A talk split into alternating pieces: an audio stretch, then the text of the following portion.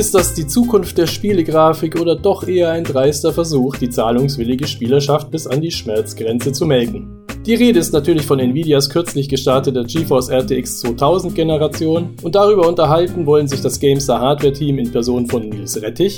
Hallo. Und Christoph Liedke. Hey Flo. Sowie meiner Wenigkeit Florian Klein. Herzlich willkommen, liebe Zuhörer. Lange haben wir darauf gewartet. Nun sind die ersten neuen GeForce-Modelle in Form der RTX 2080 und 2080 Ti erschienen. Normalerweise waren die ersten Fragen beim Grafikkartenlaunch klar. Wie viel schneller sind die neuen und wie viel Strom benötigen sie dafür? Wie einfach sind sie zu kühlen und wie leise oder laut ist der Kühler? Diese Fragen stellen wir uns auch diesmal zuerst, um die Basics aus dem Weg zu haben. Chris, du hast die Karten getestet. Gib uns doch einen Überblick, wie sich RTX 2080 und 2080 Ti im Vergleich zu den Vorgängern schlagen. Aber gerne doch. Also in den herkömmlichen Spielen ohne irgendwelche neuen Features, also in unserem ganz normalen Benchmark-Parcours haben wir in 4K. Fangen wir mal mit der RTX 2080 an. Da haben wir eine Geschwindigkeitsverbesserung von 42 Prozent im Vergleich zur 1080 und die 1080 Ti wird um 7% geschlagen. Ähm, da kann es natürlich sein, wir beziehen uns jeweils auf die Founders Edition Modelle und keine übertakteten Modelle. Da äh, wird es bei der RTX 2080 und einer übertakteten 1080 Ti dann schon ziemlich haucheng. Äh, je nach Modell wird dann wahrscheinlich auch gleichgezogen. Und das größere Modell von den neuen Touring-Karten, die 2080 Ti, ist um die 40 Prozent, 38 Prozent schneller als die 1080 Ti, das ehemalige Flaggschiff von Nvidia. So sieht's nämlich aus. Ähm, die Zahlen basieren natürlich erstmal alle nur auf UHD in niedrigen Auflösungen haben wir da einen ähnlichen Vorsprung, beziehungsweise da haben wir dann in Full HD da limitiert dann unter anderem auch der Prozessor und ähm, der Unterschied wird weniger. Also in Full HD, sagen wir so, können wir gleich vorne wegschicken, rentieren sich die Karten eigentlich nicht im Vergleich zum Vorgänger. Genau, bitte nicht kaufen. Ja, weil da stellt dann der Prozessor den begrenzenden Faktor dar und auch wenn ich immer mehr Grafikpower drauflege, bringt im Endeffekt nichts mehr. Bei 1440p sieht es ein bisschen besser aus. Na, wenn du einen 240 Hertz Monitor hast, dann vielleicht schon. Nein, Quatsch. Scherz. Ja. Ja, aber dann 1080 Ti oder 2080, gut, die sind sowieso gleich, aber 2080 Ti, ich glaube, in Full HD wirst du nicht viel merken. Weil da müsste die Spiele-Engine schon so viel grafische Effekte draufhauen, wahrscheinlich ähm, ohne das effizient programmiert zu haben, ähm, dass du dann einen Unterschied merkst. Aber sagen wir mal, mit steigender Auflösung wird der Unterschied halt deutlich. Da haben wir irgendwie 40 Prozent ja, gegenüber den Vorgängern. Ja, genau. Was jetzt kein, schlecht, kein schlechter Wert ist, auch nicht überragend. Ich glaube, bei Pascal, also der 1000er Generation zur 900er Generation waren es eher so, lass mich nicht lügen, 50 Prozent. 50 hört sich ganz gut an, vielleicht ja. sogar noch ein Tick mehr. Also das war echt erstaunlich. Also je nach Modell. Also ich, ich habe ja mal so eine Übersicht da auch gemacht, äh, wegen den Preisunterschieden, da kommen wir auch noch drauf, wo ich auch die Leistungsunterschiede mir nochmal angeguckt habe von älteren Generationen äh, und da, das ist dann natürlich über alle Auflösungen hinweg jetzt der Gesamtwert in unserem Rating. Ähm, da war zum Beispiel die 1080 Ti 50% schneller als eine 89 Ti.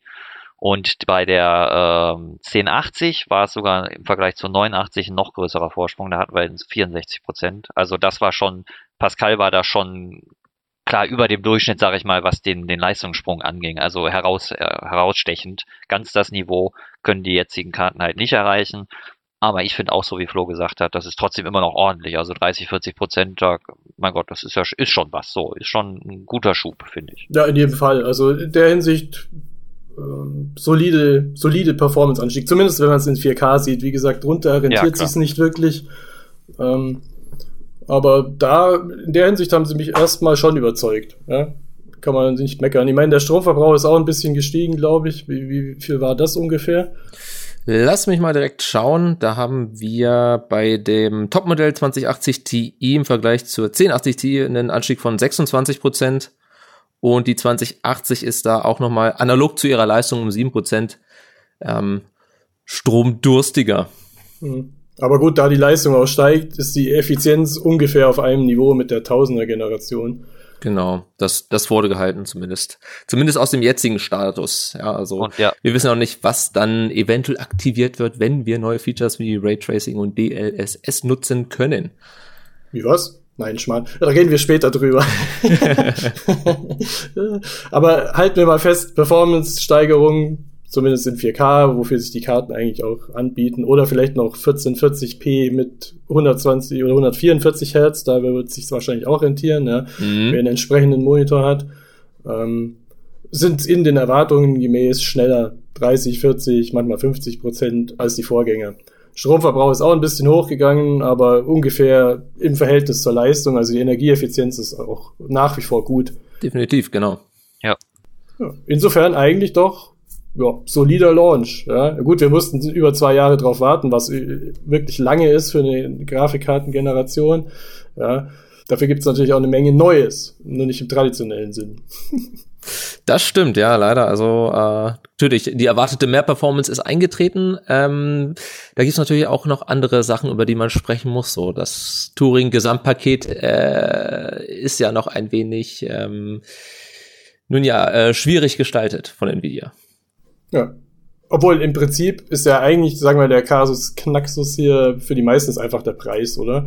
Ähm, 850 Euro für eine 2080, noch nicht mal TI. Ja, das war, das war glaube ich der Launchpreis der 1080 Ti. Ja, 809, äh, 819 Euro war der ja. Launchpreis, als wir diese getestet haben. Ja genau. Sogar noch ein bisschen günstiger gewesen, die 1080 Ti. Und dann die 2080 Ti mit ihren mindestens 1250 Euro, die schlägt natürlich nochmal ein ganz anderes Kapitel auf. Ja?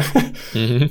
ja, preislich ist es eigentlich halt, das ja die Region, die wir von den Titan-Grafikkarten quasi kennen, die Nvidia dann mal äh, eingeführt hatte, die ja mittlerweile auch schon nicht mehr als Spielergrafikkarten beworben werden. Die lagen dann ja auch in den vierstelligen Preisregionen, aber das waren halt erstmal auch nur die Titan-Grafikkarten. Ähm, also da sind wir jetzt mit einer normalen Spielergrafikkarte schon in neuen Dimensionen. Das kann man schon auf jeden Fall sagen. Klar, sie ist auch die aktuell schnellste Single-GPU-Karte, die ich so als Spieler vernünftig kaufen kann. Hm. Aber die haben halt in der Vergangenheit dann nicht 1200 irgendwas Euro gekostet, die schnellsten, sondern halt eher dann sowas wie 800, ja. Wobei die erste TI, die lag sogar zum äh, Launch, die 87 Ti bei 650 Euro. Also da waren wir auch nochmal ein gutes Stück, nochmal ein Stück weiter runter. Ja. Klingt ja, nach einem echten Schnäppchen. Ja, fast schon. Also das ist schon ja, nachgeschmissen, kann man sagen. ja, also ich meine, das ist schon extrem, wenn man sieht, okay, Performance-Steigerung, äh, Energieeffizienz mit normaler Generationssprung gut, solide, nicht überragend, aber solide, ja, 40 Prozent. Und dann aber ein Aufpreis von 50 Prozent, also 2080 Ti gegen 1080 Ti Launchpreis. Ja. ja. Das sind ja dann 400 Euro mehr, sprich 50 Prozent kostet die jetzt mehr als die 1080 Ti, wenn man das jetzt nur aus dem Sinn betrachtet.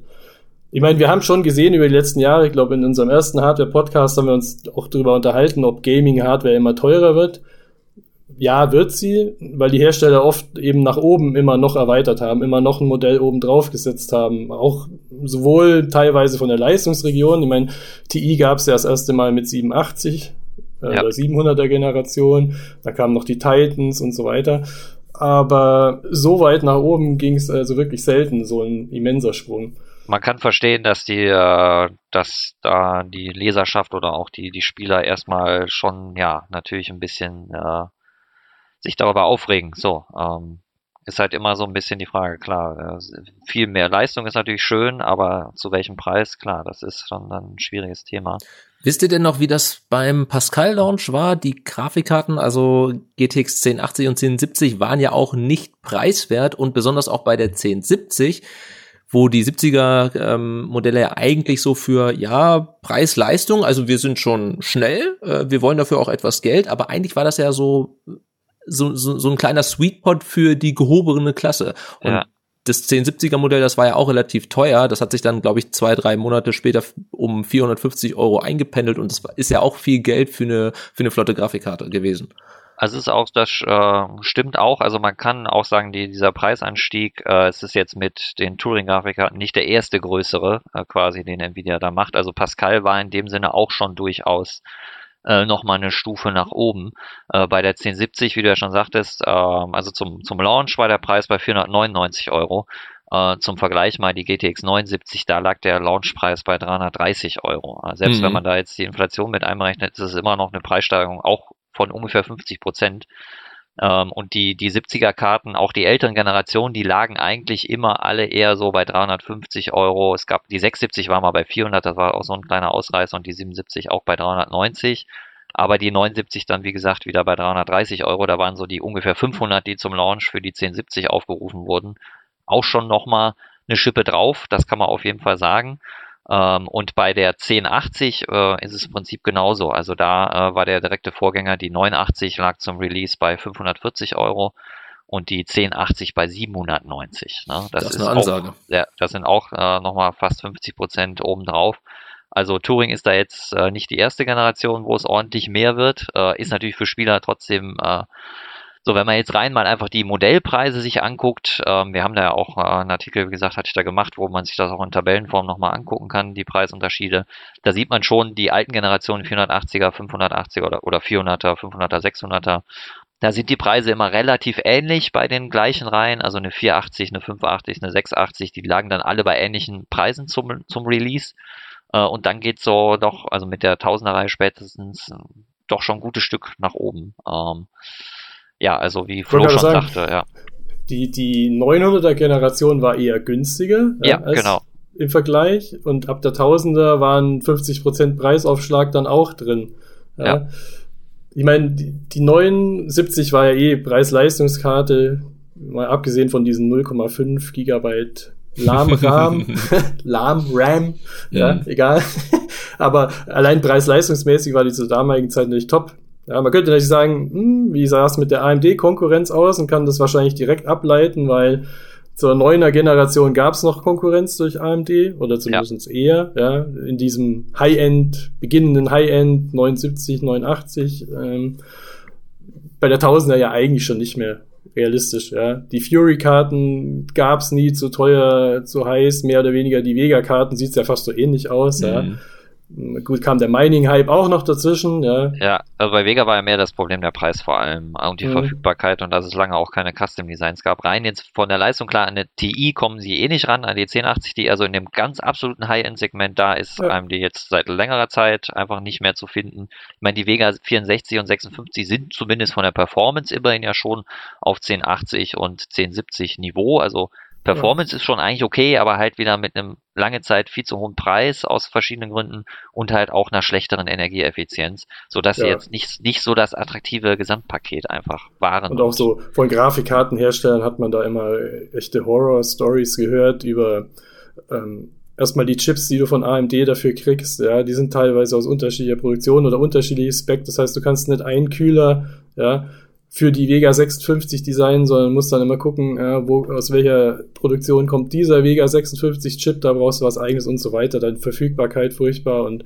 ja, ich meine, wie viel Vega 56 und 64 Karten haben wir real auf dem Markt gesehen in den letzten zwei Jahren, keine Ahnung, oder seit die eben rauskamen, nicht viele. es sind auch immer noch überschaubare Anzahl von, von Karten überhaupt verfügbar, ja, das stimmt. Aber wenigstens sind die Preise jetzt besser. So, man kann das wollte ich gerade sagen, ja, ja. Das ist ja schon vertretbarer, ja. Also sie ja. nähern sich an dem an, was man da bei der Konkurrenz für bekommt.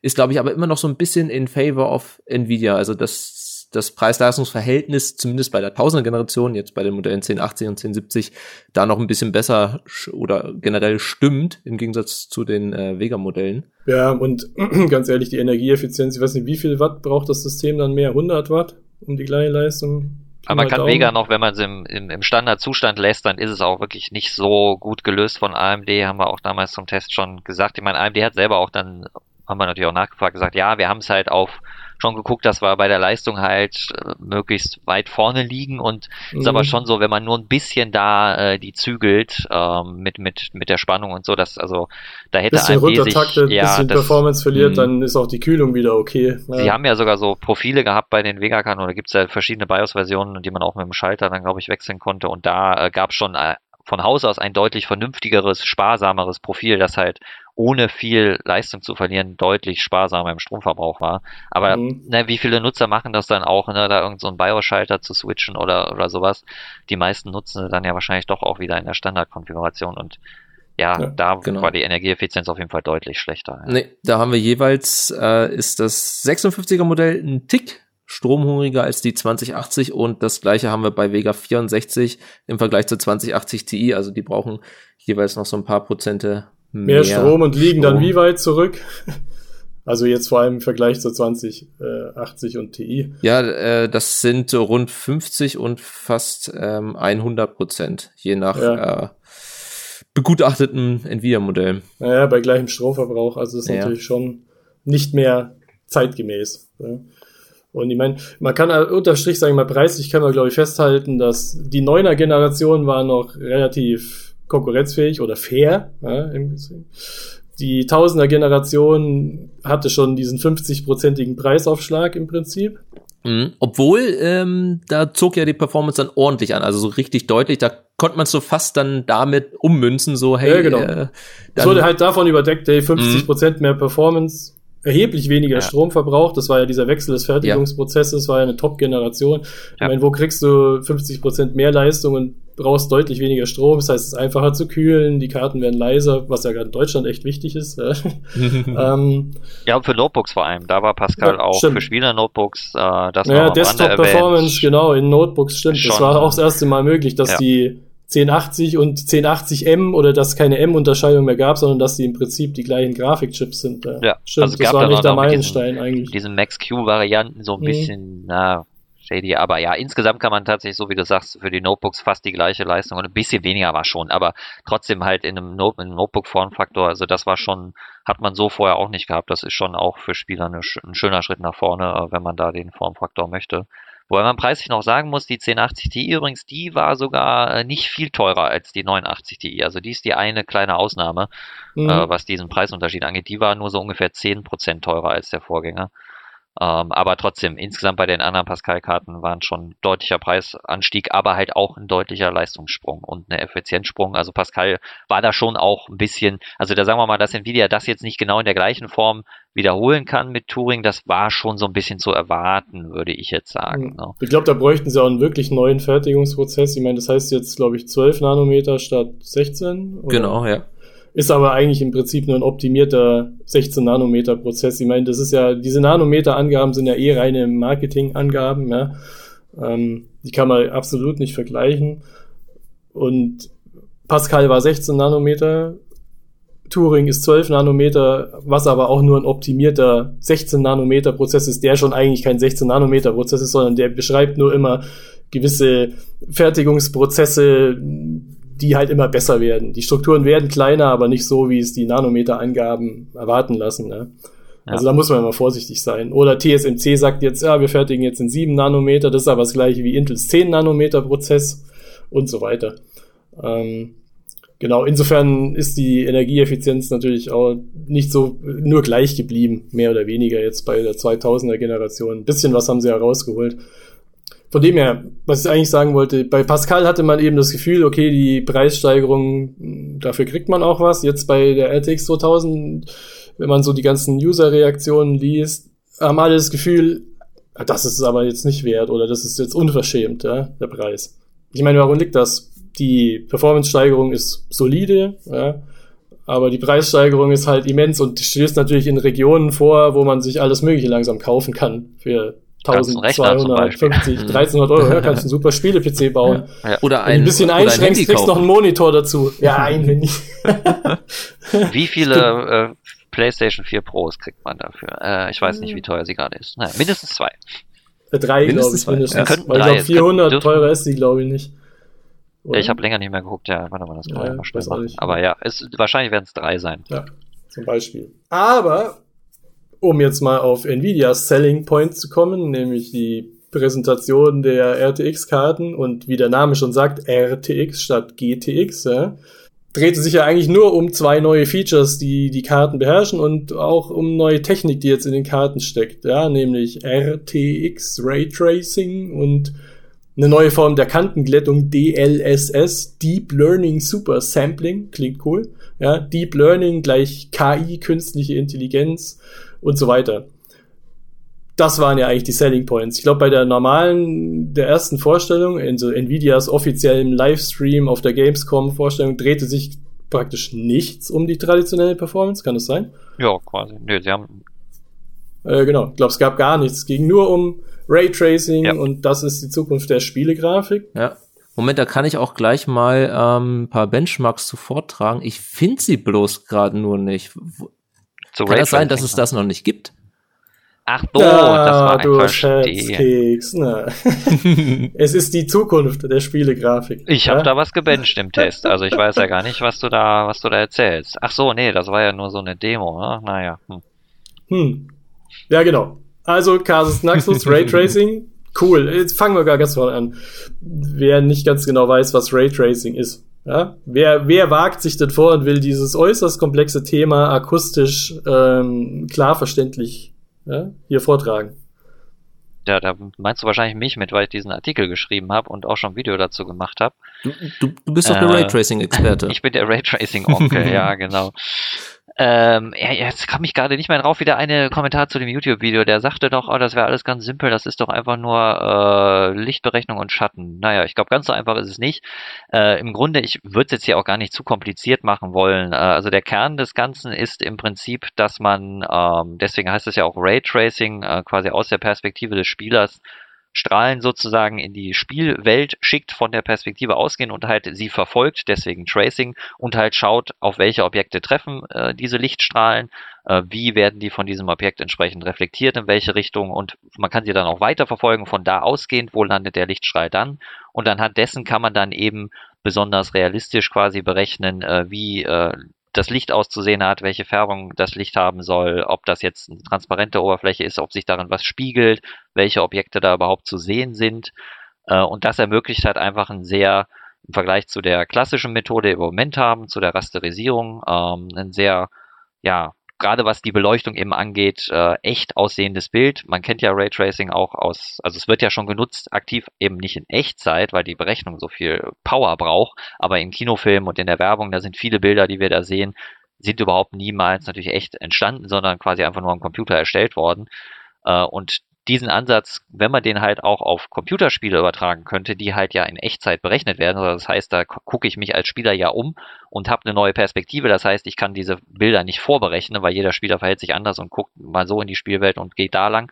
Und das muss ja immer neu jetzt gerade eben in der Sekunde quasi geschehen. Und das halt mit Raytracing zu machen, mit der Strahlenverfolgung, das ist, erfordert halt sehr viel Rechenleistung, weil man kann sich ja denken, damit man halt so ein möglichst komplettes Bild äh, erstellen kann, muss man natürlich ziemlich viele dieser Strahlen losschicken und die dann entsprechend alle zu verfolgen und das halt in ja, ich meine, wir reden hier bei äh, einer typischen Bild, typischen Bildraten in Spielen halt von ein paar Millisekunden, äh, 16, 13, je weniger, desto besser, aber ne, das ist auf jeden Fall sehr wenig Zeit, um diesen Frame berechnen zu können. Äh, und das ist halt quasi der Knackpunkt, warum wir das bis jetzt noch nicht gesehen haben in Spielen, Raytracing oder quasi nicht. Äh, ich meine, thematisiert wird es in Spielen ja auch schon vor Ewigkeiten, hatten wir schon in der GameStar einen Artikel dazu. Äh, Quake 3 Raytracing, oh, ich weiß schon gar nicht mehr, wie lange war das hier? 14 Jahre oder sowas? Ich bin mir gerade nicht sicher. Aber auf jeden Fall lange klingt ganz gut, ja. Ja, sowas in der Richtung. Und genau, das ist der Punkt, äh, dieser hohe Leistungsanspruch, warum wir es bis heute noch nicht sehen. Und Nvidia verspricht halt quasi oder hat zumindest auf der Vorstellung, das haben sie sehr deutlich gemacht, so dass sie sagen, so, wir haben es jetzt geschafft, hier sind die Grafikkarten, mit denen ihr dann Raytracing in Spielen äh, genießen könnt. Das war zumindest das, was sie uns erzählt haben. Wobei der Ansatz ja ein Hybrider ist, also das ja. es ist ja nicht, man kann ein Spiel komplett in Raytracing berechnen und die Rasterisierung, so wie es jetzt äh, passiert, wo dann ähm, weglassen. Das ist zum Beispiel, was in Kinofilmen passiert. Die Szenen sind komplett geraytraced, äh, ähm, dauern dann aber halt auch teilweise Tage und Wochen auf weiß Gott, wie vielen Supercomputern so ungefähr oder auf irgendwelchen Renderfarmen, um das zu berechnen. Oder was Nvidia jetzt vorschlägt, ist ein hybrider Ansatz, weil der größte Vorteil von Raytracing primär ist mal realistischer Lichtfall ja. ja, oder realistische Beleuchtung. Ob das jetzt äh, Reflexionen sind, Schatten sind, etc. Und genau das ist ja der Ansatz jetzt. Also die Spiele sollen traditionell wie bisher berechnet werden, aber anstatt dass man Schatten mit so Tricks macht wie Shadow Maps, die sich dann noch über die Texturen legen, ja, also die auch texturbasiert sind, ähm, oder Cube Maps für Reflexionen, ja, ähm, dass das jetzt durch Raytracing ersetzt wird und dann eben auch so Sachen möglich sind wie ich sehe Sachen im Spiegel, die hinter mir sind, also was wirklich passiert, weil normalerweise, wenn man das jetzt machen will, macht man einen Trick. Man klebt da eine Textur in den Spiegel, der einen Screenshot macht von hinter dem Spieler praktisch. Ja. Und es muss dann aber praktisch nur, um diese Reflexion da zu berechnen, die komplette Szene aus, also nochmal einen zweiten Blickpunkt berechnen. Auch ja. das kostet schon Leistung. Aber wie gesagt, wir wissen ja, alle Spieleentwickler sind auch darin schon recht gut geworden, hier das äh, auszunutzen. Aber wenn man das halt mit Raytracing machen würde, ähm, sagt man praktisch nur in der Szene, das sind hier die ganzen Oberflächen, hier schickt mir die Strahlen von dem Auge des Spielers aus, die treffen hier rauf, werden da reflektiert, werden hier gebrochen, hier kommt ähm, Lichteinfall und schließlich und endlich hast du dann äh, doch realistisch, also relativ realistisch, je nachdem wie viel Strahlen du ausschickst, ähm, Bild, beleuchtetes Bild mit Schatten, Reflexionen etc. Wenn man es denn für wirklich alles benutzt, weil man muss es ja nicht für alles benutzen. Man kann es nur für Reflexionen machen, das war was zum Beispiel Battlefield hier 5 gemacht hat. Man kann es nur für Schatten benutzen, was wir in der Tomb Raider Demo ja. gesehen haben. Ähm, je nach Performance, ja, was es kosten soll und was man machen will. Ja, und wo du das mit dem Tricksen meintest, das ist ja auch, äh, darüber haben ja auch viele dann bei der Präsentation von dem Jensen Wang hinterher geschmunzelt, weil er so oft gesagt hat, it just works. Äh, was dann mhm. äh, natürlich erstmal, wenn man sich die ersten Demos dann anschaut, auch die wir auf der Gamescom gesehen haben, die dann entweder eine sehr schlechte Performance hatten oder auch teilweise abgestürzt sind, äh, und auch wenn man bedenkt, dass es ja jetzt noch kein Spiel damit gibt, wirkt das halt so ein bisschen, hä, wie It Just Works, ja, aber ganz so einfach scheint es ja nicht zu sein. Aber er meinte damit im Prinzip das, was du äh, gerade auch gesagt hast, dass äh, grundsätzlich äh, Raytracing eigentlich vom, vom, von der Umsetzung her ist es halt eine sehr simple Geschichte oder im Prinzip kann man das relativ einfach dann machen. Man muss halt nicht mehr so tricksen, was du meintest, zum Beispiel mit diesen Reflexionen da im Spiegel. Das funktioniert bei Raytracing halt quasi, wenn du es implementiert hast, von selbst. Deswegen hatte Jensen eigentlich dieses It Just Works gesagt. Ähm, ja, ich glaube, er meint Demo. einfach, wenn der Entwickler praktisch jedem Objekt in seiner Szene eine physikalisch korrekte Eigenschaft gibt, also in ja. Sachen Lichtbrechung, ja, dann schon kann man einfach Raytracing im Prinzip aktivieren, Strahlen aussenden und die werden überall korrekt reflektiert, gebrochen und so weiter. Ich glaube, ja. das meinte er mit It Just Works und man muss nicht tricksen, genau. Es ja. war ja auch so, dass die hatten die Demos ja, so wie wir das jetzt im Nachhinein dann auch erfahren haben. Ja, auch zumindest die, die was Nvidia gesagt hat. Genau. genau. Ähm, ich, ich glaube, du hast da mit ihnen gesprochen, aber dass die, die hatten auch gar nicht so viel Zeit, die Entwickler von Battlefield und Tomb Raider. Äh, ist jetzt nicht so, dass sie das schon ein halbes Jahr oder ein Jahr vor der Demo äh, in, auf der Gamescom äh, irgendwie schon die Möglichkeit gehabt hätten, das zu implementieren, sondern es waren, glaube ich, ein paar Wochen oder wie lange also war der Zeit? Laut Nvidias eigenen Angaben, also im persönlichen Gespräch, äh, die haben behauptet, hier DICE für Battlefield und ähm, auch die Entwickler von Tomb Raider hätten die Karten, also die RTX-Karten samt Treibern erst Anfang August bekommen und wie gesagt zur Gamescom, wann war dieser Event? Am 22. 21, August, also so drei Wochen später, Pi mal Daumen, wären schon diese Demos gestanden, was für jeder, der sich mit Entwicklung auskennt, glaube ich, schon sagt, dass es halbwegs schnell zu implementieren ist. Ja. ja? Und natürlich war das dann ein bisschen peinlich, wenn dann auf einer 2080 Ti Battlefield 5 in Full HD mit, keine Ahnung, 20, 30 FPS läuft, Schum, äh, Tomb Raider ja analog. Ja? Ähm, das soll dann die tolle neue. Schon, ja, okay, 30, 40, aber trotzdem mit einer 1300 Euro Grafikkarte. Ja, klar. Die in Full HD 4K, vor allem, ja. kaufst du ja für 4K ja, genau. normalerweise. Ja, Und das ist dann die tolle neue Raytracing-Welt in wieder 30 FPS, ja, wartet auf die nächste. Jetzt hatten wir doch mit der 20er Generation, eigentlich sind es ja die ersten, oder zumindest die TI ist doch so die erste echte 4K-Karte, die zumindest wahrscheinlich immer 60 FPS schafft. Ja?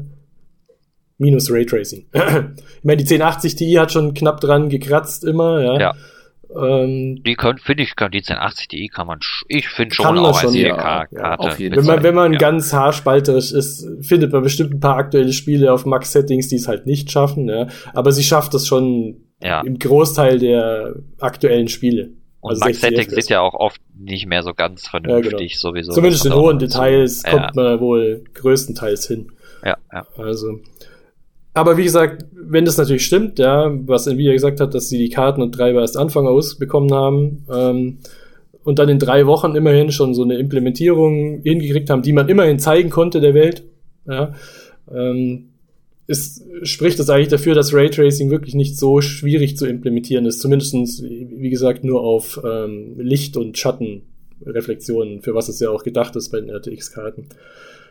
Gleichzeitig hat Nvidia auch gesagt, das Schwierige dran sei bei der Raytracing-Implementierung dass man die verfügbaren Raytracing-Ressourcen ja, richtig verteilt, also wie viel Strahlen berechnet, damit die Performance stimmt. Weil dieses Performance ausbalancieren, dass es am Ende stimmt, wie viele Strahlen verwende ich für Reflexion, wie viel für Schatten und lasse ich die dann danach äh, per Deep Learning Algorithmus hochrechnen und so weiter und so fort. Das auszubalancieren sei das Schwierigste dran. Ja?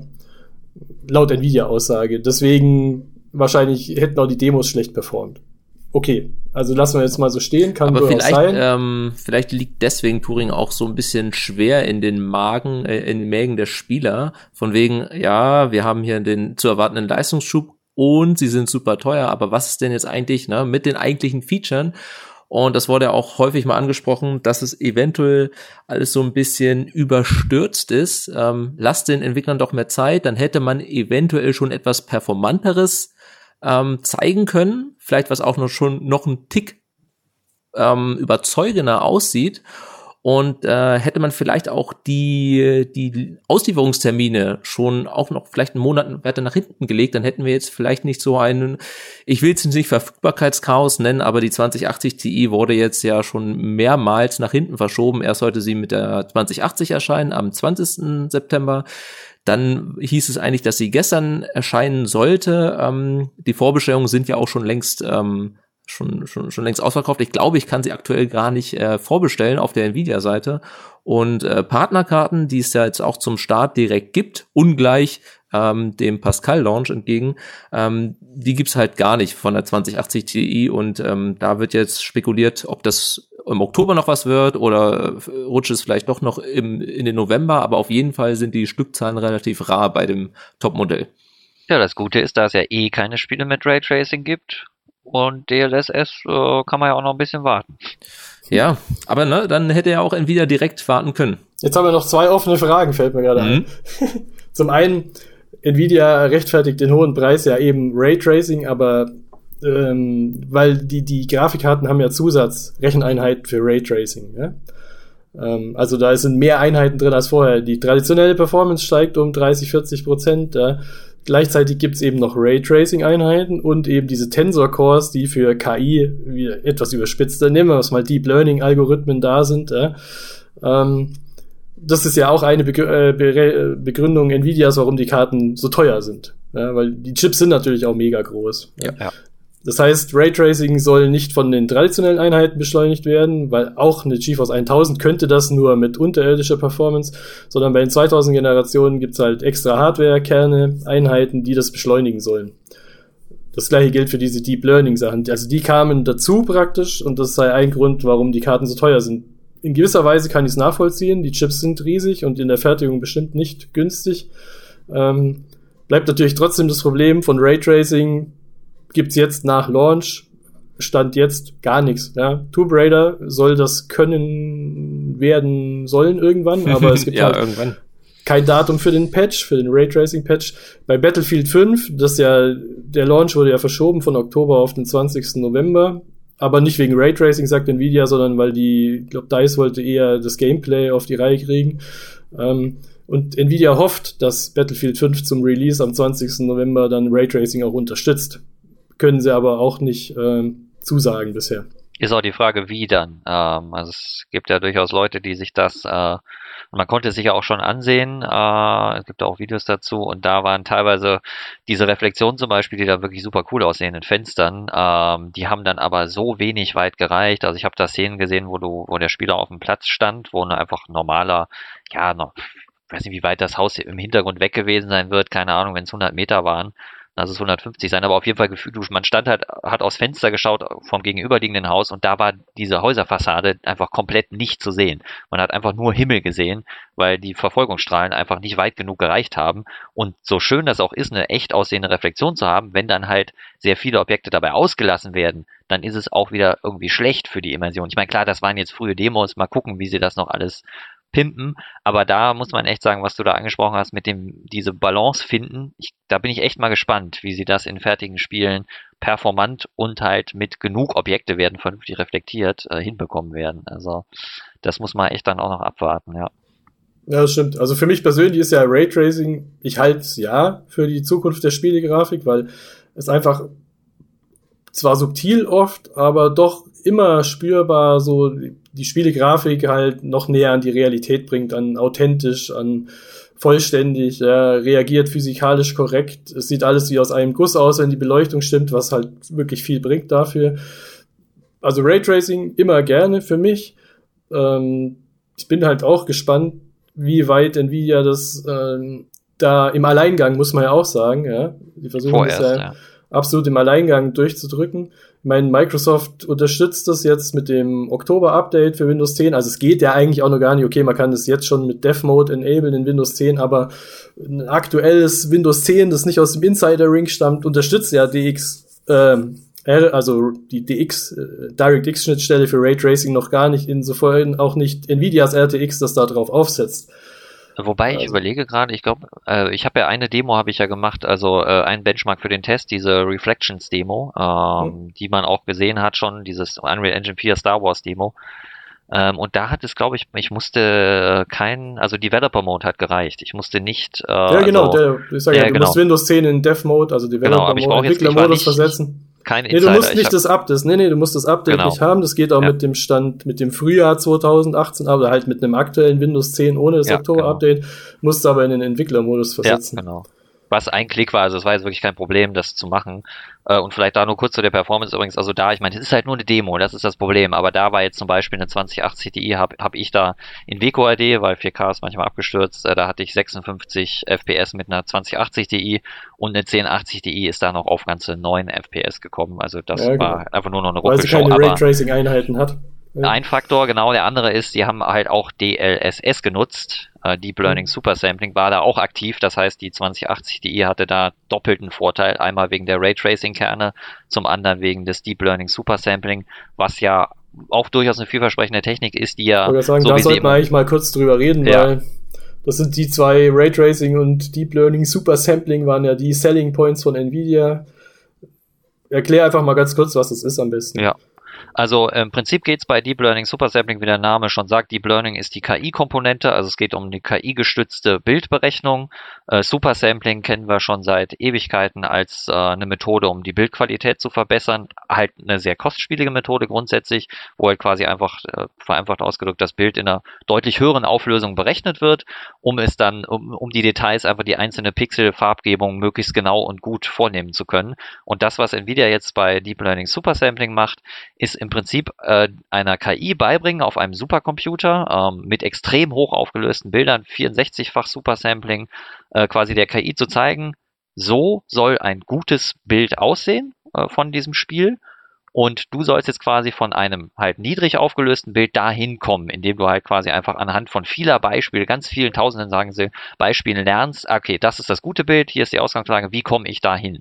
Sodass die KI quasi das fertige Bild nimmt, das die Grafikkarte mit den normalen Recheneinheiten gerendert hat, aber halt in einer niedrigeren Auflösung. Also zum Beispiel, ich sage jetzt, ich will in 4K spielen, Intern wird dann bei Deep Learning Supersampling beispielsweise in WQHD gerendert und dann schaut sich dieser KI-Algorithmus das fertige Bild an, das in WQHD gerendert wurde und verbessert es anhand dessen, was er gelernt hat, so dass es quasi genauso gut aussieht, das ist zumindest die Idee, wie das in nativem 4K gerenderte Bild. Der große Vorteil dabei, ich habe die gleiche Bildqualität, aber da das ja nur in WQHD gerendert werden muss, habe ich eine deutlich bessere Performance. Das ist auch zumindest in den Demos, die wir uns jetzt angucken könnten. Man hörte auch da schon wieder, waren es nur Demos und keine fertigen Spiele. Aber da war es wirklich auch vielversprechend. Da habe ich Performance-Steigerungen von so 35 bis 40 Prozent gehabt. Ähm, und das ist natürlich schon nochmal eine ordentliche Schippe drauf. Ähm, also die 2080 Ti zum Beispiel, äh, wenn ich die mit einer 1080 Ti vergleiche, in dieser Infiltrator-Demo, die auch auf der Gamescom gezeigt wurde, wenn wir die beide einfach ohne DLSS, also ganz normal klassisches TAA, in 4K laufen lassen, dann hatte die 2080 Ti da schon einen Vorsprung von 44 Prozent äh, und mit DLSS aktiviert, was ja nur auf den neuen Karten funktioniert, weil man eben diese Tensor Cores braucht für die KI-Berechnung, da war der Vorsprung halt äh, quasi, fast doppelt, also war sie quasi doppelt so schnell. Das ist natürlich schon echt ein ordentlicher Sprung. Und man muss halt dazu sagen, zumindest in den beiden Demos, es gab auch noch die Final Fantasy 15 Benchmark Demo, da war jetzt beim einfach nur angucken, ohne dass ich jetzt Screenshots mache und genau hinschaue, war die Bildqualität, also ich habe jetzt nicht wirklich einen Unterschied gesehen, so jetzt beim normalen Schauen. Beim genauen Hinschauen gab es schon im Detail Unterschiede, die auch variiert haben. Aber im Grunde wenn das so, wie sie es da gezeigt haben, in Spielen funktioniert, dann ist das schon auch echt ein ordentliches Feature, muss ich sagen, weil der Performance-Zuwachs äh, bei gleicher Optik, das ist schon beachtlich. Gibt auch ja. noch die Variante, nur kurz gesagt, dass äh, man äh, statt bessere Performance könnte man die Bildqualität auch noch weiter verbessern, indem man das 4K-Bild quasi nativ in 4K rendern und noch zusätzlich äh, optimiert. Aber bis jetzt haben wir halt nur diese Variante mit Performance-Sprung zu sehen bekommen und halt auch nur in Demos, ja. Ja. ja, Nvidia hat mir gesagt, es soll auch noch 2x DLSS kommen, genau. was dann eine Bildqualität hätte wie 64-faches MSAA, also was schon cool klingt. Ja. Was extrem viel Rechenaufwand in echt bedeuten würde, ja. aber halt zum Performance äh, von 4K, so quasi in die Richtung vom Rendern in 4K. Wobei, ob genau. man jetzt wirklich dieses 64-fach dann braucht, da bin ich auch noch skeptisch. Da muss man noch mal gucken, ob man da dann abseits von, ich mache jetzt einen Screenshot und zoome ganz mhm. klar ins Bild rein, noch wirklich was sehen wird. Aber na gut, das muss man dann mal abwarten. Ich würde sagen, das 4K-Bild ist eh schon in Sachen Kantenglättung relativ gut oder also allein durch die hohe Auflösung. Und mal schauen, ob sich das rentiert. Aber vielleicht für die super High-Res-Screenshots, ja. ja. Also auf jeden Fall, dafür gibt's eben auch diese Tensor-Cores, die bieten dir Kantenglättung ohne Performance-Verlust. Entweder oder wahlweise bessere Kantenglättung zur gleichen Performance. Ähm, mal schauen, was da noch dabei rauskommt und eben die Raytracing-Einheiten. Daraus ergibt sich laut Nvidia hauptsächlich der Preisaufschlag. Ja? Mal gucken was auch noch zu DLSS zu sagen ist, mit Sachen, wichtig ist ja immer, ich meine, jede Grafikkartengeneration bringt ein neues Feature, irgendwas. Meistens hat's danach sofort jeder vergessen, weil es kamen vielleicht ein, zwei Spiele raus, wo die Grafikhersteller, äh, Grafikkartenhersteller die Entwickler unterstützt haben und dann kräht kein Hahn mehr nach dem Feature, weil ist halt nur die neueste Nvidia-Generation oder unterstützt halt nur die neueste Radeon-Generation, das heißt, hat fast keiner, mache ich nicht. Ja, in ja. Spiel. Lohnt sich nicht. Ja? Mhm. Also ist das ja auch klar. eh noch keiner, ist noch nicht im, in der Mittelklasse angekommen, ist noch zu teuer. Ja. Ja, ich entwickle ja immer für die möglichst breite Hardware-Basis, weil das sind ja meine potenziellen Kunden, ist ja klar. Ja? Ähm, bei DLSS soll sich laut Nvidia auch relativ einfach implementieren lassen, weil Nvidia den Entwicklern anbietet, gebt mir euer Spiel. Ja? Wir lassen das von unseren Supercomputern millionenfach analysieren und entwickeln daraus den besten DLSS-Algorithmus ähm, für unsere RTX-Karten. Den könnt ihr als Option in, unser, in euer Spiel einbauen und unsere Karten wissen dann, wie sie am besten ähm, dieses Spiel hier DLSSen. Ja, genau. Guten also das bietet ja, genau, das bietet Nvidia den Entwicklern an. Ähm, den Aufwand halte ich für vertretbar jetzt für einen Entwickler. Also ich denke schon, dass zum Beispiel bei DLSS, dass sich das mehr oder weniger verbreiten wird. Ja, ja und die unterstützten Spiele, also die Anzahl ist ja jetzt nicht mickrig, die können wir auch nicht mal in einer Hand abzählen. 25 haben wir aktuell, ja. Genau, also da, da sind ja auch äh, Perlen wie Hitman 2 dabei. Wir haben das immer noch äh, sehr gefragte PUBG. Wir haben äh, zukünftige Titel, genau, State of the Tomb Raider Series Sam. Wir haben auch noch Darksiders 3, also da ist äh, durch die Genres weg, ähm, neu und alt kommen da zusammen und wollen auf jeden Fall das unterstützen, aber bislang wissen wir noch nicht, wann das geschehen soll, denn das ist erst alles angekündigt und genau wie bei Raytracing, hey, wir sind dabei, wobei die Raytracing-Spiele sind äh, in der Unterzahl, ähm, aber bei beiden Features fehlt halt bis auf Battlefield 5, wo es danach aussieht, dass es zum Release dann unterstützt werden könnte zum 20. November, ähm, fehlen uns da Daten.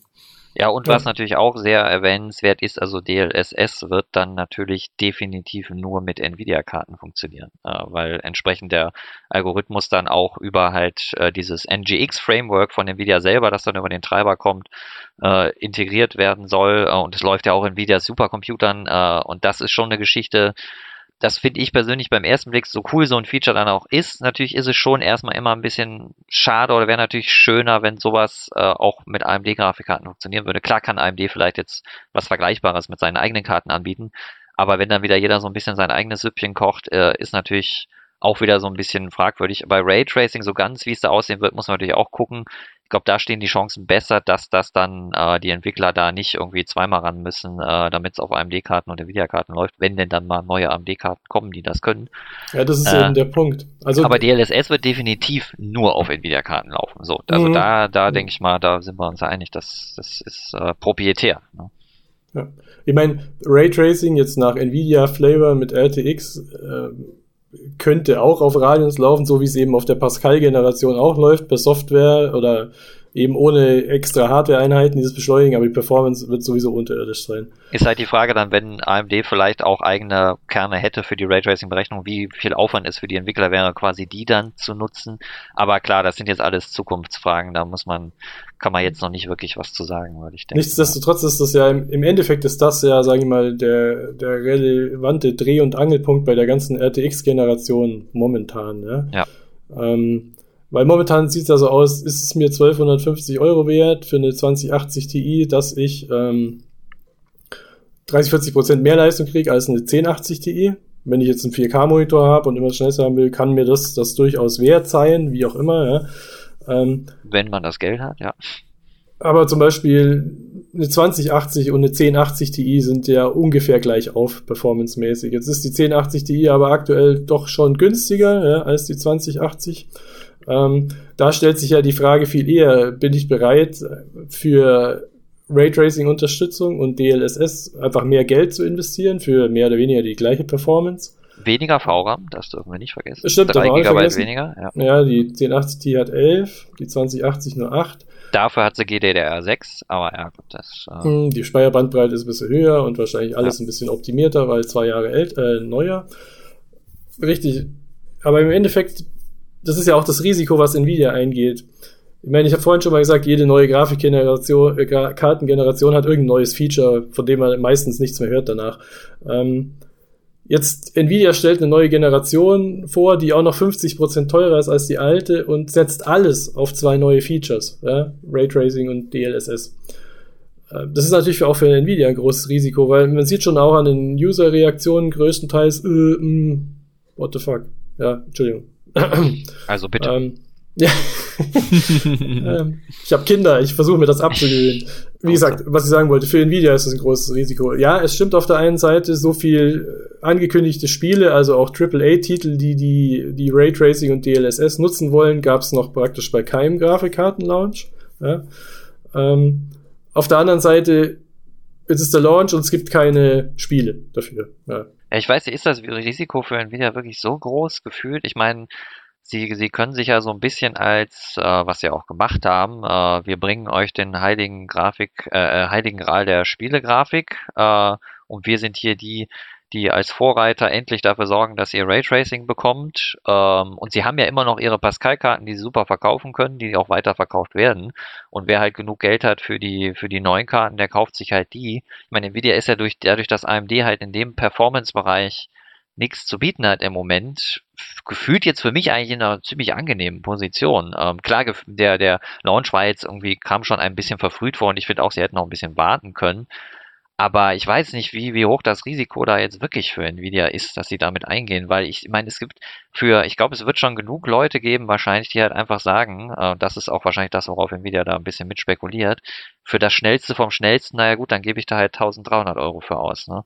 Ich meine, die Besonders ähm, ja. Early Adapter, die jetzt schon über zwei Jahre Zeit hatten und ja. eh dann meistens nur Nvidia kaufen und dann, ja, ich möchte auf jeden Fall im High-End Bereich eh was kaufen, dann wird's die 2080 oder eben 2080 Ti. Ähm, die haben sich wahrscheinlich schon die Finger gerieben, um endlich mal wieder irgendwie was Neues in den Rechner einzubauen. Ja? Und wenn PC dann einziges Hobby ist, dann kann das halt mal schnell in der Vorbestellung enden und dann will man das einfach haben. Ja.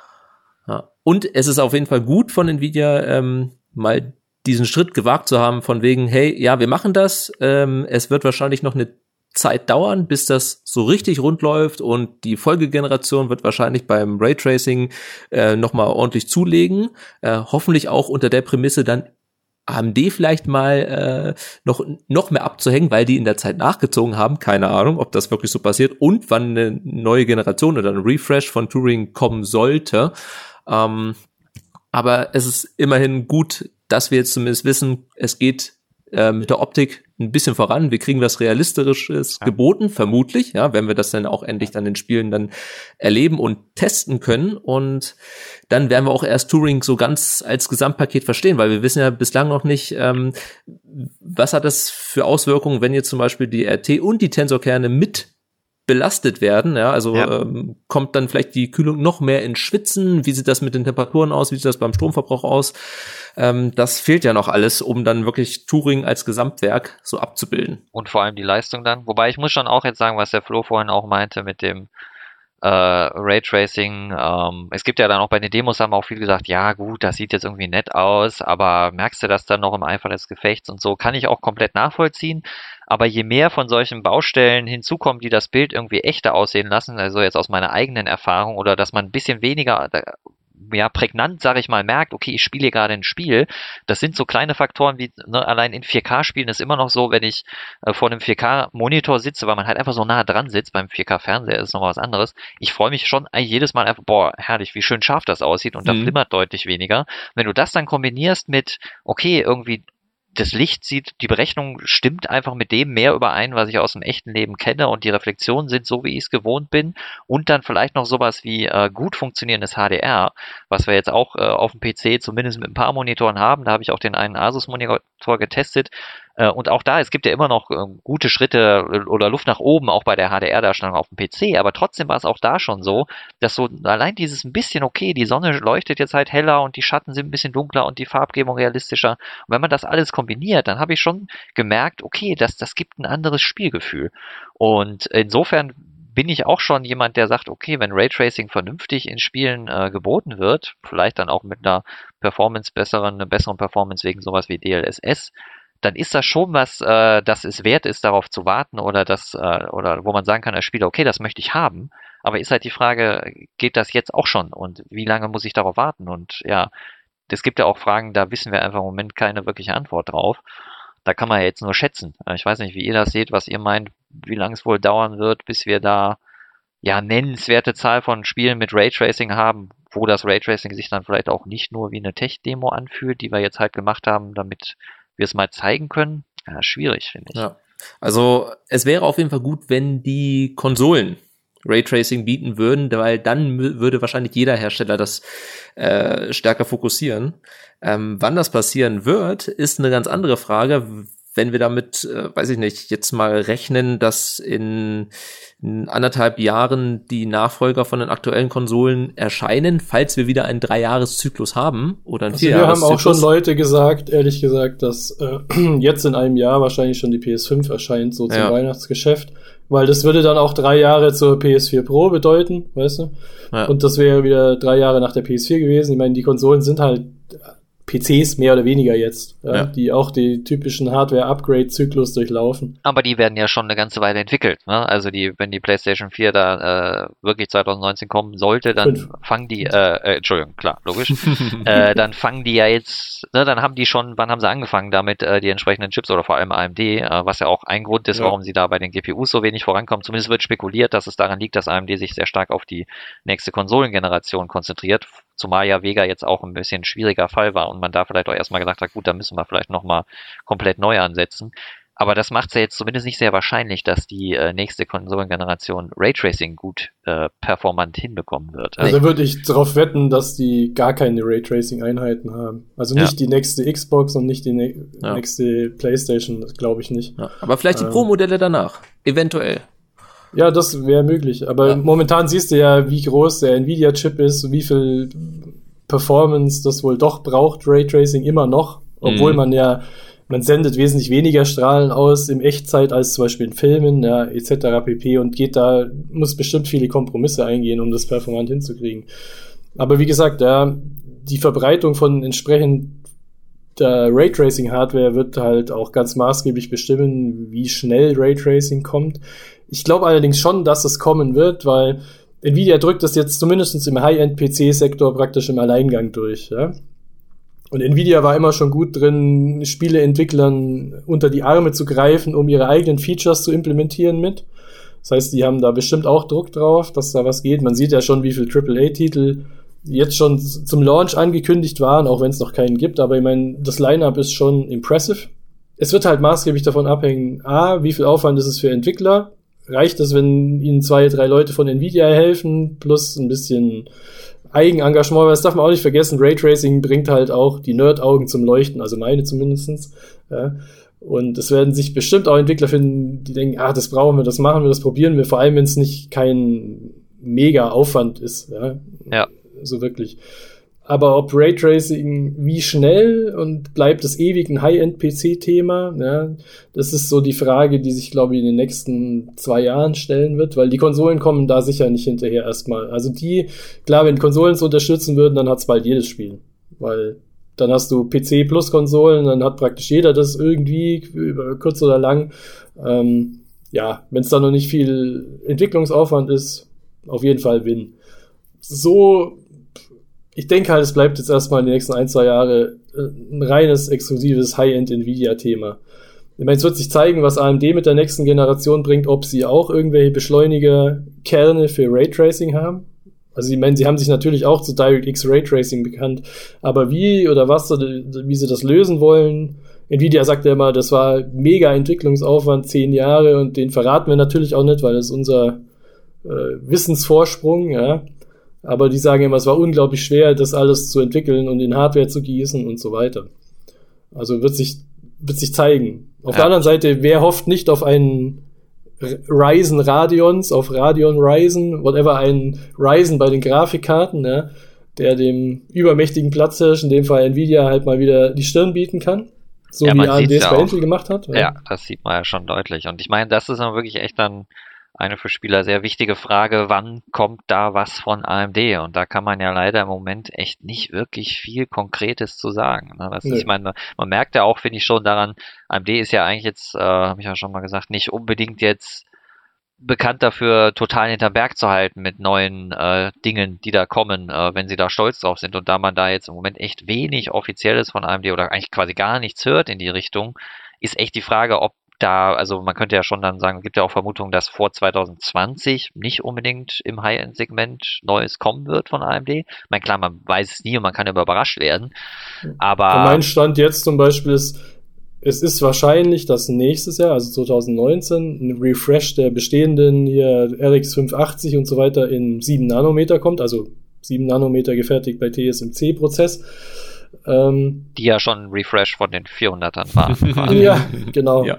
Aber vielleicht durch neues Fertigungsverfahren und überhaupt vergangene Zeit kann man eben noch ein bisschen mehr Performance oder bessere Energieeffizienz rauskitzeln. Whatever. Und mit Navi, wie auch immer die nächste Radeon-Architektur heißen wird, oder soll ja Navi sein, aber ist die dann jetzt auch wirklich, obwohl da sollen auch Spielerkarten kommen, ist vor 2020 eigentlich nicht zu rechnen. Also laut allen meinen Quellen und Gerüchten natürlich alles unbestätigt, aber so ja. ist mein Stand jetzt aktuell. Klingt nach einer ziemlich langen Durststrecke. Mhm. Ja, insofern, wie gesagt, hätte Nvidia wieder das High-End-Segment für sich, könnte dann die 2000er Generation eventuell auch mit 7 Nanometer Prozess rausbringen, was vielleicht wieder bessere Energieeffizienz und vor allem günstigere Fertigung für sie auch bedeuten würde, weil man weniger Chipfläche braucht, was direkt die Kosten beeinflusst was vielleicht die RTX-Karten auch günstiger machen könnte, ja, vielleicht, aber ohne Konkurrenz kein Preisdruck, ja, ähm, das Übliche. Da könnte man vielleicht drüber reden, wie sieht's denn überhaupt aus mit günstigeren Touring-Karten, ja. 2070 ist ja schon angekündigt. Ja, das wird ein bisschen günstiger. Äh, die 2070 soll jetzt am 17. Oktober erscheinen. Ähm, wie die Verfügbarkeit aussehen wird, ähm, wissen wir noch nicht. Ähm, was wir relativ gut schon wissen, sind die technischen Eckdaten dazu. Ähm, die wird so zwischen 20 und 30 Prozent weniger Shader-Einheiten besitzen und so kann man eventuell auch sagen, ja, so 20 bis 30 Prozent langsamer als äh, eine RTX 2080 und wird sich dann vermutlich zwischen 1080 und äh, 1080 Ti einpendeln. Ähm, hat dann natürlich aber im Vergleich äh, recht wenig RT und Tensor-Kerne. Wenn wir es direkt mal mit dem Top-Modell 2080 Ti vergleichen, ähm, wie machbar da äh, Raytracing sein wird, ja, das äh, ist dann auch noch, noch eine weitere spannende Frage zum Thema dann auch generell Verfügbarkeit von Raytracing. Vielleicht ist bis Mitte Oktober ja schon irgendetwas erschienen, vielleicht ja der Patch zu Shadow of the Tomb Raider. Das wäre ja super, wenn man direkt zum Start dann der Karte ähm, vielleicht die ersten Benchmarks für Raytracing-Spiele liefern könnte. Ähm, was nach einer oder unterhalb einer RTX 2070 passiert und ob die Modelle dann auch noch RTX heißen und diese Kerne besitzen, das wissen wir alles noch nicht. Ja, das gibt ja die Spekulationen drüber, dass dann 2060 nicht, eventuell nicht als RTX kommt, sondern als GTX. Ja. Vielleicht der dann die eben Raytracing-Kerne und Tensor-Kerne fehlen, weil du kannst das ja auch nicht ewig nach unten skalieren. Wenn die dann noch weniger Raytracing-Kerne hat als die 2070 und die 2050, also hypothetisch hat noch weniger als die 2060, dann also machst du ein mehr, ganz ja. neues Fass auf mit Raytracing Performance oder Settings. Ja. Mhm. Also dann braucht es schon die Lupe, ja, um die Unterschiede zu erkennen. Hm, auf jeden Fall. Also, und dann hast du ja wieder das andere Problem, dass diese Karten alle sich überschneiden mit vielen Pascal-Karten, also Tausender-Generationen, die es ja jetzt auch noch gibt, die dann bestimmt äh, schnell, gleich schnell oder schneller sind. Ja. Ich meine, wir sehen ja 1080 Ti so schnell wie 2080, wenn wir dann weiter spinnen, 2070 so schnell wie 1080 und so weiter. Also, und die ähm, werden immer potenziell günstiger dann zu haben sein, die Pascal-Karten. Und Nvidia hat ja offensichtlich auch noch ziemlich viele davon. Äh, da ist ja durch die, äh, wenn man das so richtig mitbekommen hat, äh, durch den dann abgeflauten Mining-Hype wurde da ja auch wohl viel produziert, was in Lagern liegt und jetzt auch noch durchaus an den Mann gebracht werden soll. Und da muss ich schon sagen, ich persönlich tue mich jetzt, was diese äh, 2000er-Karten angeht, wirklich schwer damit, die irgendjemandem für den Kauf zu empfehlen. Also klar, die 2080 Ti, wenn du sagst, ich will das schnellste vom schnellsten und mir ist Geld egal, der Preis egal, okay, dann hast du nicht wirklich eine Wahl. Aber jetzt zu sagen, ich kaufe mir eine 2080, die halt so schnell ist wie eine, äh, ja, ein gutes Custom Design von einer 1080 Ti, aber teurer, weniger VRAM und mit Raytracing und Tensorkernen, von denen ich jetzt echt nicht genau weiß, wann die mir wie viel in echten Spielen bringen werden, weil ich meine, alle Theorie, die wir jetzt besprochen haben äh, und die Demos, die man gesehen hat, ist ja schön und gut, aber wie das dann halt wirklich in den Echtzeit berechneten Spielen sein wird, das muss man halt, ist jetzt echt noch nicht so leicht abzuschätzen. Und ich persönlich habe so schon so eine Tendenz, dass ich mir kaum vorstellen kann, dass das, ähm, man war doch immer da RTX 3000er Karten kommen, aber ich könnte mir gut vorstellen, dass quasi bis es soweit ist, ähm, einfach noch zu wenig an Argumenten in Spieleform für Raytracing und DLSS kommt, dass es sich wirklich lohnt, den Aufpreis da jetzt, den man da im Moment noch zahlen muss, äh, für auf den Tisch zu legen. Äh, das ist jetzt zumindest so mein, mein persönlicher Eindruck und deswegen kann ich die jetzt gerade nicht so richtig gut empfehlen, muss ich sagen, für einen Kauf. Ja, ja das war doch ein schönes persönliches Fazit. Wie sieht's denn bei dir, Chris, aus? Ja, ähnlich. Also wer jetzt die versprochenen Features noch nicht in Spielen präsentieren kann, also äh, da reizt es mich wenig, ähm, jetzt irgendwie eine neue Karte zu empfehlen oder mir auch sowas äh, generell zu kaufen. Ähm, ganz davon ab, dass ich mir keine Grafikkarte für 1300 Euro kaufen würde, jemals. Ähm, vielleicht bei einem Gewinn im Euro-Jackpot, ja. Ja, weil das Preis-Leistungs-Verhältnis hast du in deinem Test ja auch äh, entsprechende Grafik zu. Das wird natürlich äh, viel, viel schlechter bei diesen Preisen. Aber das nur kurz am Rande. Auch bei aller genau. Mehrleistung, die schön ist, aber Preis-Leistungs-Verhältnis ist ja eh schon immer so ein High-End-Segment, aber da ist es jetzt noch mal krasser durch die Preise. Ja. ja, ja. Es könnte ja eventuell aufgebessert werden, wenn dann die Features da sind und man sieht, wow, ja schau, die alten Generationen haben natürlich, weil sie die Chips nicht haben, äh, da das krasse Nachsehen, dann hat Turing natürlich wieder Mehrwert, der bislang aber jetzt noch nicht da ist. Ähm, aber generell ist Turing eine spannende Sache. Ähm, die ich gerne verfolge und über die ich äh, so lange schon nachgedacht habe, ja, wahrscheinlich äh, mehr als über Pascal generell in den zwei Jahren, weil eben dieses äh, Raytracing-Features und die Preise und die Verfügbarkeit und die ganzen unterschiedlichen Modelle, ähm, das bereitet ein bisschen Kopfzerbrechen und dann ist man auch im regen Austausch mit der Community und dann ähm, macht man sich privat natürlich dann auch, weil man Fan ist, ähm, generell von Hardware und Technik dann natürlich auch den Kopf. Und ich finde es auf jeden Fall gut, dass der erste Schritt zum Raytracing und zu einer realistischeren Optik gemacht wurde. Und ähm, es ist immer gut, egal wer den macht, äh, Hauptsache er wurde getätigt und bringt hoffentlich irgendwas ins Rollen. Ja, das ist doch schön. Also ich denke auch, für mich ist Raytracing schon, also zumindest dieses teilweise Raytracing, so die, die mittlere Zukunft der Spielegrafik. Ähm, und ich hoffe, dass sich das durchsetzen wird. Ich glaube ehrlich gesagt aber auch dran, weil die Unterschiede oder die Vorteile sind einfach handfest, zwar oft subtil, aber doch ständig da. Ähm, und vor allem lässt sich ja mittelfristig betrachtet noch viel, viel mehr dann machen in Spielen. Und dieser Bruch zwischen ähm, der echten Welt und Spiel, der Spielwelt wird halt noch ein bisschen kleiner dadurch. Zwar subtil, aber überall spürbar. Weniger Tricks, authentischer.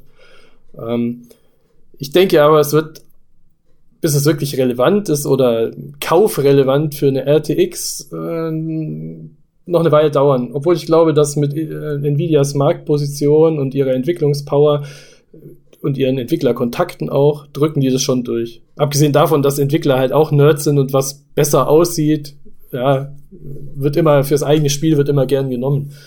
Ähm, als Kaufgrund für eine 2080 Ti würde ich das aktuell nicht sehen. Eine 2080 Ti äh, würde ich nur kaufen, wenn die wirklich in 4K mit Max FPS und maximaler Bildqualität und so weiter spielen will, was ich nicht tue. Ähm, und ja, unterstrich müsste ich deutlich reicher sein, als ich bin. So. Jetzt, Job wechseln. Ja.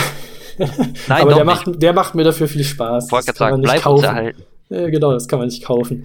Ähm, wenn ich mich jetzt entscheiden müsste, eine 2080 oder eine 1080 Ti, würde ich wahrscheinlich doch eine 20, den Aufpreis, diese 150 Euro Pi mal Daumen für eine 2080 bezahlen. Einfach neuere Technik, das Potenzial, auch wenn ich nur so halbwegs davon überzeugt bin, dass ich das in meinen Spielen, weil es sind ja, müssen ja auch die Spiele sein, die ich gerne spiele. Ja.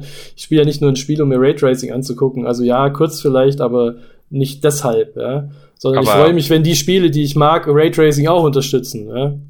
Wir erinnern uns an den schönen Toms Hardware-Artikel. Wie viel von deinem Leben soll denn bitte ohne Raytracing gewesen sein? Überleg dir das nochmal gut. ich ich raytrace die ganze Zeit, außer ich stelle den Monitor. das stimmt, das ah, stimmt. Gutes Argument, gutes Argument. Also, ich glaube, ich würde mir eine 2080, wenn sich jetzt tatsächlich die Entscheidung stellen würde, ich hätte die Asche auf der Seite, dann würde ich mir, glaube ich, einfach auf ja, neuer Technik, Zukunftssicherheit eine 2080 holen, aber wahrscheinlich auch weniger nicht. Wenn, aber wahrscheinlich nicht, wenn du schon eine 1080 im Rechner hättest, oder? Ja, nee, dann sowieso nicht. Ja, ja, wenn ich irgendwie auf halbwegs aktuellem Stand wäre, würde ich ganz ehrlich gesagt abwarten. Weil ich glaube zum einen, es wird wahrscheinlich einen RTX 2000 Refresh, ob der dann 3000 heißt, keine Ahnung, geben, wenn TSMC die Chips auch in 7 Nanometer oder 7 Nanometer Verfahren fertigen kann. Und das scheint nicht mehr weit zu sein, weil auch Radions soll es schon in 7 Nanometer geben, etc. Das heißt, die können wohl auch neben, momentan gibt's ja eigentlich nur Mobilfunkchips, ja, also System, so eine Chip, die sind halt einfacher zu fertigen. So die hochkomplexen Chips wie CPUs und Grafikkarten äh, sollen ja schon Prototypen existieren, aber bis die Fertigung da anläuft, soll angeblich auch nur noch bis nächstes Jahr wirklich dauern, so ungefähr. Also und dann gibt's bestimmt einen Refresh von dem Chip, weil es einfach die Fertigungskosten senkt. Plus das Potenzial hat mehr Takt zur Möglichkeit oder weniger Energieverbrauch und so weiter. Also ganz ehrlich, wenn ich es jetzt nicht bräuchte, würde ich es jetzt nicht kaufen. So. Ähm, ganz einfach. Dann hoffe ich halt mal, dass AMD ja, sowohl in Konsolen als auch bei Radions auch möglichst bald Raytracing unterstützt, weil, wie gesagt, ich halte es schon für die Zukunft, die mittelfristige der Spielegrafik und würde mich echt freuen über mehr Raytracing. Ja. Es wird schon jetzt so langsam, ich meine, wie gesagt, wir haben schon vor 14 Jahren darüber berichtet, äh, und damals war man auch schon gespannt, oh, wann kommt das in Spielen? Äh, ich glaube aber, die Situation ist jetzt schon doch eine andere. Also, dass man es jetzt, dass es schneller greifbarer werden wird, das ist schon sehr wahrscheinlich. Und ist auch was, wo ich mich auch durchaus darauf freue. Und mein, es gibt für uns ja auch schön viel zu tun, ne? was man dann alles zusätzlich in Spielen benchen kann äh, mit Raytracing und DLSS und Performance, alte Karten gegen neue und AMD-Karten. Äh, langweilig wird uns dadurch ja auch nicht. Nee, da findet man jeden Tag etwas. Ein gut, dass der Chris für die Grafikkarten-Benchmarks hauptsächlich zuständig ist. Viel Spaß bei der ganzen Arbeit. Ich, ich freue mich wirklich drauf. Na, ja, ich, ich helfe auch, auch nicht ironisch gemeint. Also da ist es echt super genau, wie du das gerade nochmal runtergezählt hast. Ne? Es gibt halt so viel mehr zu vergleichen, wenn es denn endlich mal losgeht. Ja, das wird dann mal. auf jeden Fall richtig, ja. richtig interessant. Ähm, muss dann nur auch für unsere Leser interessant sein. Ja, ich hoffe das auch mal, ähm, weil ähm, und Zuhörer. Ich habe da auf jeden und Zuhörer genau. Ich habe da auf jeden Fall, ich habe Bock drauf. Ne, das ist doch ein schönes Schlusswort. Ich wünsche mir auch, dass Raytracing sich durchsetzt halten wir mal fest, wir sind mittelmäßig skeptisch, glauben aber dran, dass es kommen wird. Ähm, eine klare Kaufempfehlung für RTX gibt es trotzdem nicht, dafür sind sie einfach zu teuer, auch wenn sie gut sind, sowohl traditionell als auch was das Zukunftspotenzial angeht. Ja. Und schauen wir mal, was weiter passiert. Die Gaming-Hardware-Welt bleibt auf jeden Fall spannend. Und wir werden sie weiter begleiten. sowohl in Podcast-Form als auch in klassischer Benchmark-Test-Artikelform, ja. Ganz genau. Ich würde sagen, dann beenden wir unseren Wortschwall zu Raytracing. Sagen vielen Dank fürs Zuhören und bis zum nächsten Mal. Jawohl, auf Wiedersehen. Tschüss.